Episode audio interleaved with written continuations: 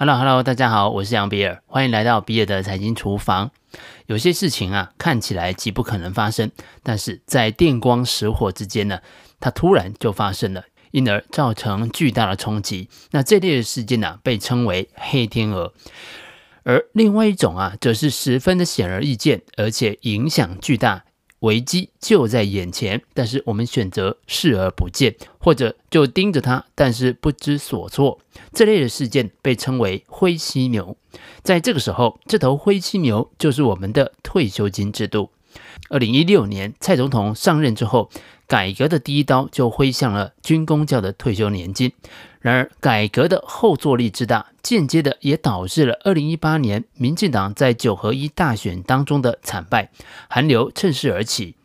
军公教优存的利息，俗称十八趴，除了少数弱势的退休公教人员月领的金额低于最低的保障标准，也就是啊新台币三万两千一百六十元，可以继续续领十八趴的优存以外，也将会正式的在二零二一年。归零。然而呢，在军公教年改的背后，还有一头更大的灰犀牛正朝着我们冲来，那就是劳保年金破产。而我们也只剩下六年的时间了。如果你正在听我的节目，是为了能够学好投资，有机会可以过好你的退休生活，相信我，你真的会很需要，因为政府能够给你的照顾将会非常有限。我们还是先来谈谈劳工退休的保障。关于劳工的退休保障，主要是由劳保老年给付以及劳退新制所组成。在两千零八年实施了国民年金之后，如果没有工作的时间，也会被纳入国保，而投保过的年资，在年老的时候就可以计入请领国保老年年金。因此啊，简单讲，劳保老年给付、劳退新制。以及国民年金就构成了你退休的三大保障。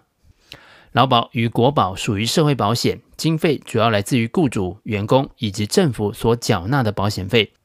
而劳退新制是由雇主每个月依法提存，提存的比例是六个百分点，员工个人也可以自愿提拨，那提拨的比例同样最高是六个百分点，存入劳工的退休金专户。而目前有迫切危机的是劳保，它有破产的危机，而不是劳退性质。那这一点在我们继续往下说之前，必须先理清。劳保的老年给付可以区分为按月领和一次领两种。若是想要按月领老年的年金，那除了要有十五年以上的工作年资之外，还要符合法令规定的年龄。目前法定的年龄是六十一岁，到民国一百一十年，也就是二零二一年，那将会是六十二岁。未来每两年会提高一岁，一直到六十五岁。因此呢，只要是五十一年次以后出生的人，都必须年满六十五岁才能够请领年金。不过，如果是从事危险、需要坚强体力等性质的特殊工作者，年金的请领年龄就可以降低为五十五岁。此外，劳保年金的设计有提前或者是延后请领的规定，最长可以提前或者是延后五年。不过每提前一年，年金的金额就会减少四个百分点。同样的，如果是延后请领，每延后一年，年金的金额也会增加四个百分点。而劳退新制是只要劳工年满六十岁，不论是在职还是已经离职，都可以提出请领。提缴的年资满十五年就可以领月退金，未满十五年则请领一次退休金。劳工可以随时从劳保局的网页来了解自己的劳退账户提存的情形。而国保的国民年金，则是只要自己曾经加保过，并且依照规定有缴纳保费，加保的年资到六十五岁的时候，就可以依规定来请领老年年金。接下来重点，我们就集中讨论劳保的老年给付。要知道你每个月会领到多少的退休金，就必须先知道公式是怎么算的。现行的劳保老年年金给付，或者是我们简称呢叫做月给付金额，它的公式是等于平均月投保薪资乘上你的保险年资，再乘上年资的给付率。其中保险年资因为每一个人的状况不同而会有变动。但是在年金改革当中，会牵涉到的就是两个，一个是平均月投保薪资，第二个就是年资的给付率。在二零一七年年金改革的时候，有关劳保的部分的讨论，最重要的就是两件事情。首先是劳保的平均月投保薪资，从原先的退休前六十个月的平均投保薪资，预计每年会延长十二个月，最终延长到一百八十个月的平均。对中高收入的劳工来说，影响不大。因为绝大多数的人的投保薪资都已经是用最高的级距四万五千八百块钱来做计算，但是对于投保薪资较低的劳工，通常在过去会在最后的六十个月拉高投保薪资，那未来这个做法将不再可行。第二个重点则是呢，过去中央政府从来就没有法源的依据要对劳保负最终支付责任，这一点已经在草案当中补上了。而且同时也明定中央主管机关每年要拨补挹注劳保基金的最低额度，相关的这些草案，行政院也都已经送立法院来做审议。那么在公示当中，就只剩下最后一个要讨论的，那就是年资的给付率。这个数字如果是越高，那乘出来数字就越大。大家可以领到的钱就越多。现行这个数字是一点五五个百分点。日前有媒体披露，这个数据在未来可能要降到一点三。那这个降幅呢，大概是在百分之十六到十七左右。那媒体说呢，以后月领退休金会大减三成。其实我不知道这个三成是怎么样算出来的。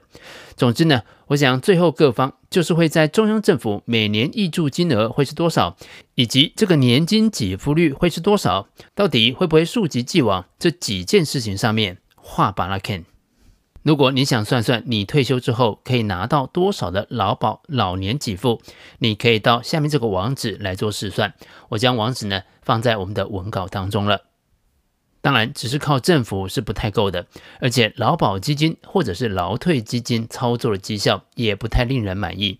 二零一九年，在金管会的推动之下，透过基富通证券的基金平台推出了好想退的全民退休专案，只要是定期定额能够扣满二十四个月，就可以终身享有免申购手续费。